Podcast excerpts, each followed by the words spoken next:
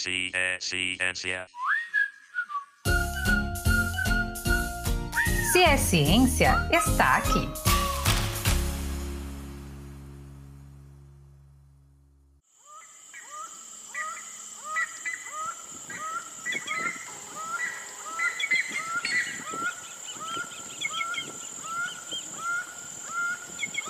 De norte a sul do país, a gente vê diversas paisagens diferentes. No norte, temos a nossa floresta amazônica, o maior de todos os biomas brasileiros e dono da maior bacia hidrográfica do mundo. No nosso querido Nordeste, a gente tem um pouco de tudo, né? O mais marcante talvez seria a caatinga, com suas plantas suculentas e os mais variados tipos de calango. Já ali, no centro do país, a gente tem o Cerrado, marcado pelas árvores de troncos retorcidos, e também temos o Pantanal, a maior planície de inundação do mundo. A gente não pode deixar de falar da Mata Atlântica, que está presente em todo o nosso litoral e é uma das áreas mais ricas em biodiversidade do planeta. E ainda temos o Pampa, exclusivo da região sul. É aquele bioma de vegetação herbácea e que a gente encontra alguns tipos de roedores e veados.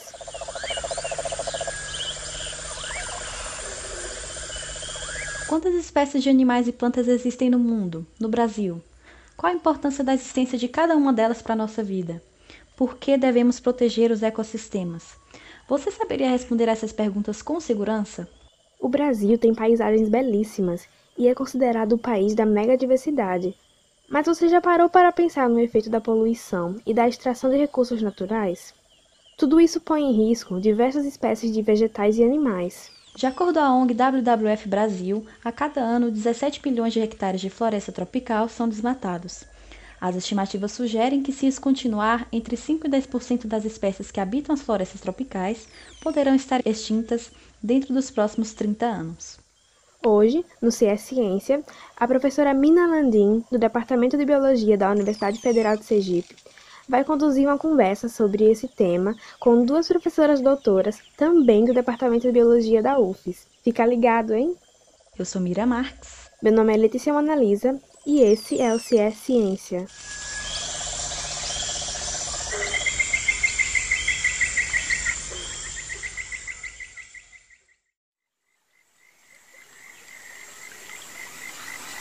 Olá a todos. Eu sou a professora Mirna Landim, Departamento de Biologia da Universidade Federal de Sergipe e do Programa de Pós-Graduação em Ensino de Ciências e Matemática. Estou aqui hoje para um bate-papo informal sobre os estudos a respeito da biodiversidade sergipana. Pode parecer uma coisa simples, mas identificar os limites de uma espécie e outra nem sempre é algo tão fácil. Existem várias definições do que seja uma espécie. Em outra oportunidade, poderemos abordar pelo menos algumas delas. Isso porque o estudo da biodiversidade pertence a um campo amplo, cuja base é o trabalho de pesquisadores que coletam amostras de diferentes organismos na natureza, analisam variações em sua estrutura e os classificam em grupos por suas semelhanças morfológicas, fisiológicas e ancestralidade. Para falar mais sobre esse assunto, estão comigo hoje as professoras doutoras Marla Ibrahim Web Oliveira e Ana Teixeira Reis, do Departamento de Biologia da Universidade Federal de Sergipe, que vão apresentar um pouco do seu trabalho sobre a biodiversidade sergipana. Professora Marla, que é biodiversidade? Nina, muito obrigada pelo convite para participar dessa conversa com vocês.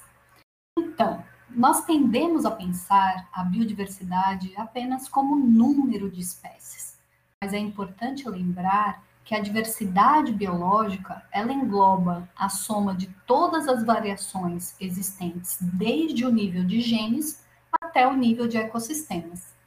Assim, leva-se em consideração também a variação genética como resposta às mudanças no ambiente e adaptações a essas mudanças. Esse tipo de informação é imprescindível para a tomada de decisões com relação a políticas públicas ambientais. Imaginem que algumas espécies ocorrem em diferentes lugares do país, mas populações específicas podem resguardar maiores variações do que outras. Então, essas populações, elas são valiosas para serem protegidas, conservadas, preservadas. Muito interessante. E como vai o conhecimento sobre a biodiversidade do estado de Sergipe, professora Iana Reis? Olá, Mirna. Para falar de biodiversidade, o mais usual é a gente tratar sobre um grupo específico. Então, como entomóloga que sou, eu vou utilizar os meus organismos, que são insetos, para tentar esclarecer um pouco melhor essa questão. Uh, o grupo dos insetos é diverso, né? Chega aí a 80% das espécies dos grupos de animais. No estado de Sergipe, o conhecimento sobre a biodiversidade do grupo não difere das outras regiões do país. O que se percebe, e o que eu tenho percebido ao longo desses 10 anos, é que o conhecimento é de fato incipiente, porque se observa, na verdade, o conhecimento, ou estudos, perdão, concentrados em alguns taxons, por causa da existência principalmente de poucos especialistas. Dessa forma, então, temos um desconhecimento dos grupos maiores e, consequentemente, uma lacuna do conhecimento. E desses relatos que eu mencionei, nós só conhecemos apenas formigas, cupins e borboletas. Então, sendo o Brasil um dos países com maior biodiversidade do mundo, precisamos formar mais taxonomistas, não? E como avaliar a biodiversidade? Por que levantamentos da biodiversidade são importantes? Mirna, algo que sempre escutamos é que precisamos conservar a biodiversidade. No entanto, como vamos conservar se não conhecemos? Esse é o trabalho do sistemata ou taxonomista que desenvolve estes levantamentos. A partir do número de espécies que ocorrem em determinada área, podemos ter ideia de quantos organismos dividem o planeta Terra conosco. Estes estudos são a base para pesquisas com perguntas mais elaboradas, que podem agregar esses a outros dados para a tomada de decisões mais justas e seguras na área ambiental, por exemplo. Você apresentou um bom argumento, que parece com aquele lema conhecer para preservar. Professora Iana, pela sua resposta anterior, fica claro que grupos com muita diversidade precisam de muitos especialistas, ou seja, não é possível uma só pessoa conseguir identificar com segurança toda a diversidade daquele grupo taxonômico, como, por exemplo, os insetos, no seu caso. A senhora diria, professora Iana, que existem grupos prioritários a serem estudados? Uh, pensando nesse grupo prioritário, uma, uma indicação seria, na verdade, tentar pegar estudos voltados para as espécies mais sensíveis, aquelas com hábitos mais especializados. Por que essas espécies? porque elas acabam tendo um alto nível de mortalidade com as mudanças do ambiente. Então, são espécies que estariam ali dando uma resposta um pouco mais associada a esse grupo. De outro lado, a gente pode pegar aquelas espécies que mantêm, na verdade, relações com outras. E dessa forma, né, mantendo essa espécie, a gente ampliaria o leque para uma diversidade maior, um grupo maior de indivíduos. É, eu desenvolvo um trabalho atualmente tentando entender a comunidade de formigas arborícolas existente no campus da UFES. É um trabalho que, na verdade, tenta elaborar ou ajudar o planejamento né, da, é, arbóreo dessa área. E o que a gente entende é que árvores nativas são melhores para a comunidade, árvores maiores são melhores para a comunidade, e se eu mantenho, então, essas árvores, eu não vou beneficiar só o meu grupo de estudo, que são, no caso, as formigas, mas também outros tantos grupos que estão associados a ela. Então, considerando que grande parte dos ecossistemas apresentam algum grau de perturbação antrópica, ou seja, causada pelo homem, esses grupos seriam principalmente aqueles que participam de mais redes de interações com outras espécies, prestam serviços ambientais, como a polinização, ou podem ser considerados indicadores de alteração do hábitat, por serem mais sensíveis a mudanças nas condições do ambiente em que vivem. Nesse contexto, professora Marla, quais seriam as medidas necessárias para diminuir as lacunas no conhecimento sobre a biodiversidade sergipana? Mirna, Sergipe é o menor estado da federação e possui dois grandes e importantes biomas, Mata Atlântica e Caatinga. Estudos realizados nos últimos 10 anos nesses biomas registraram espécies novas. E aí, neste caso, no grupo que eu trabalho, com plantas é, com flores. Isso demonstra que ainda há muito a se conhecer, mesmo em áreas de floresta e, sobretudo, nas formações vegetais associadas à caatinga. Por exemplo, existem algumas lacunas de conhecimento em determinados grupos que os botânicos trabalham. Os líquens, que são fungos associados a algas, estão sendo estudados por profissionais da UFES Itabaiana. E na UF São Cristóvão, nós estamos tentando empreender em outros grupos, como briófitas e samambaias.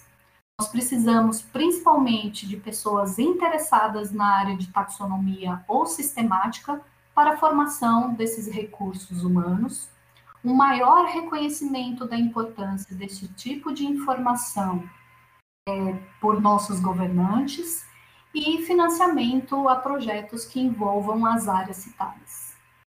Como eu disse antes, precisamos de mais taxonomistas. Esse processo começa já no curso de graduação, quando os alunos buscam laboratórios para estágios em projetos de iniciação científica. Por isso, Investimentos em recursos para bolsas e fomento para o desenvolvimento de pesquisas são essenciais. E no tão variado grupo dos insetos, professora Iana, aumentar nosso conhecimento sobre a sua biodiversidade em Sergipe? Atualmente, existem sete entomólogos na UFES, nos mais variados departamentos. Então, a gente tem entomólogo no departamento de biologia, de ecologia, de morfologia, de engenharia florestal, de agronomia. Entretanto, esse grupo é, trabalha com uma área muito mais especializada dentro da entomologia, que é o controle biológico. E dentre esses sete, apenas um tem pesquisas realizadas né, com enfoque de biodiversidade. Daí dá para se entender a grande necessidade. Se a gente está falando de um grupo gigantesco e poucos trabalhando para se entender sobre o grupo, consequentemente, apoio à pesquisa, formação de aluno, atrair novos pesquisadores. Então, o financiamento é importantíssimo para a manutenção ou para a formação de alunos e pesquisadores que trabalhem com o tema. Eu fui um exemplo disso vim para o Estado a partir do Programa de Desenvolvimento Regional e estou aqui. Se a gente conseguir, a partir desse momento, sensibilizar as autoridades, os órgãos de fomento, consequentemente, essa lacuna será diminuída. Muito interessante e pertinente colocação, professora Iana. Para alguns, pode até parecer um luxo o país investir recursos na formação de taxonomistas, mas como garantir o uso e a conservação da biodiversidade brasileira se sequer conhecemos as espécies que a compõem?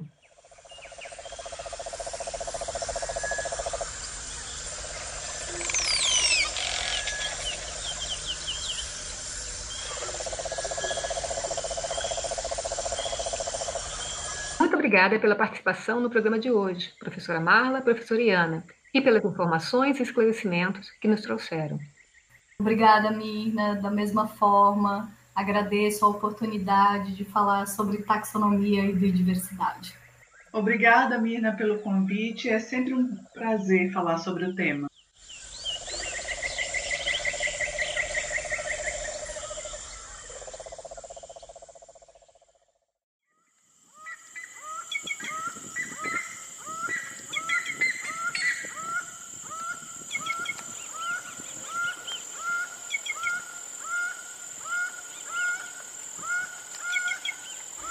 Sei você, Letícia, mas na época da escola, a biologia era a única matéria de natureza que eu gostava.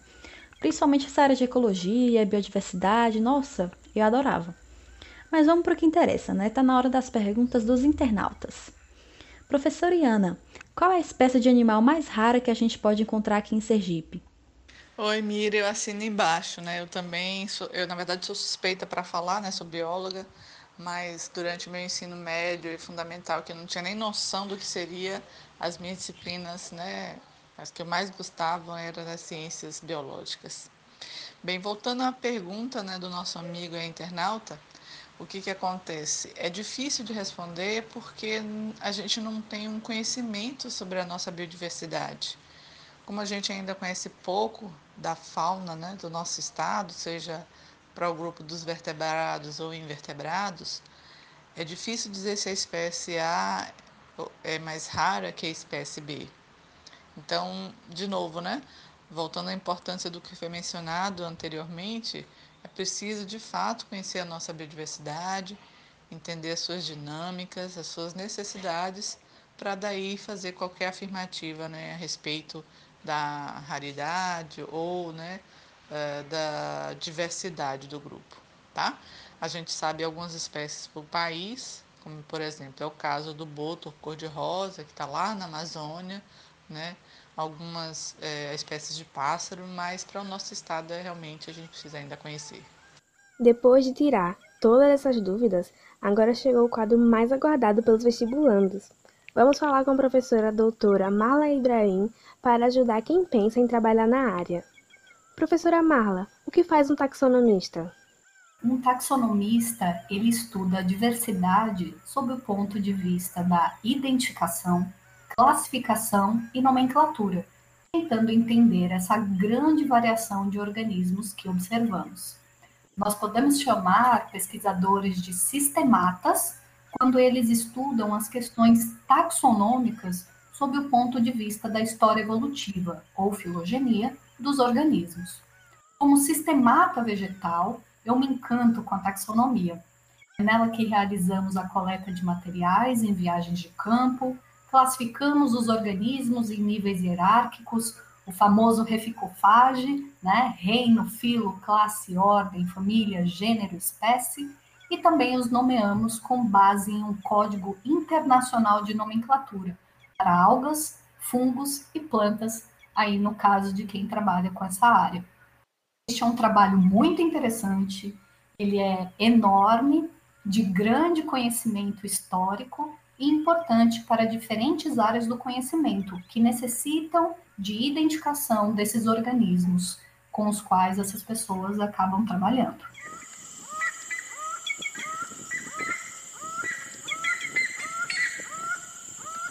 No programa de hoje, falamos sobre a importância da biodiversidade e também falamos um pouco sobre as pesquisas realizadas em Sergipe.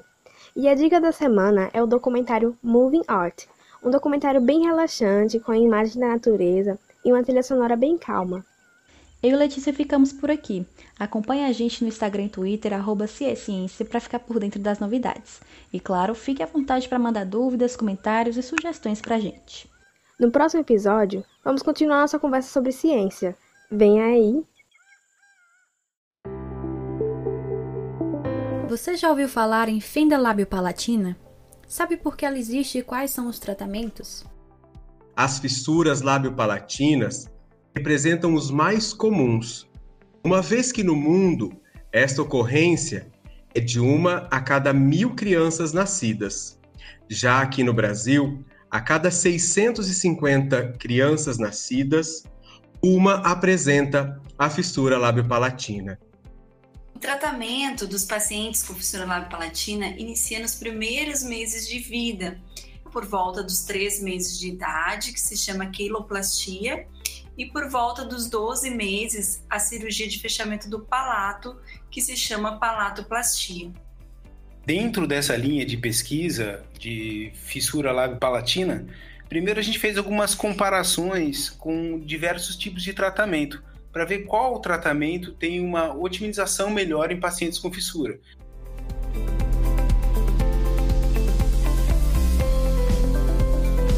Esse episódio foi produzido e apresentado por Letícia Monalisa e Miriam Marques, e a edição foi de Vitor Santos. O episódio contou com a participação das professoras Mirna Landim, Marla Ibrahim e Ana Reis. Coordenação das professoras Ana Maia e Maíra Bittencourt. Se é ciência, um podcast de divulgação científica produzido por professores e estudantes da Universidade Federal de Sergipe, com apoio da FAPTEC, Fundação de Apoio à Pesquisa e à Inovação Tecnológica do Estado de Sergipe. Ciência.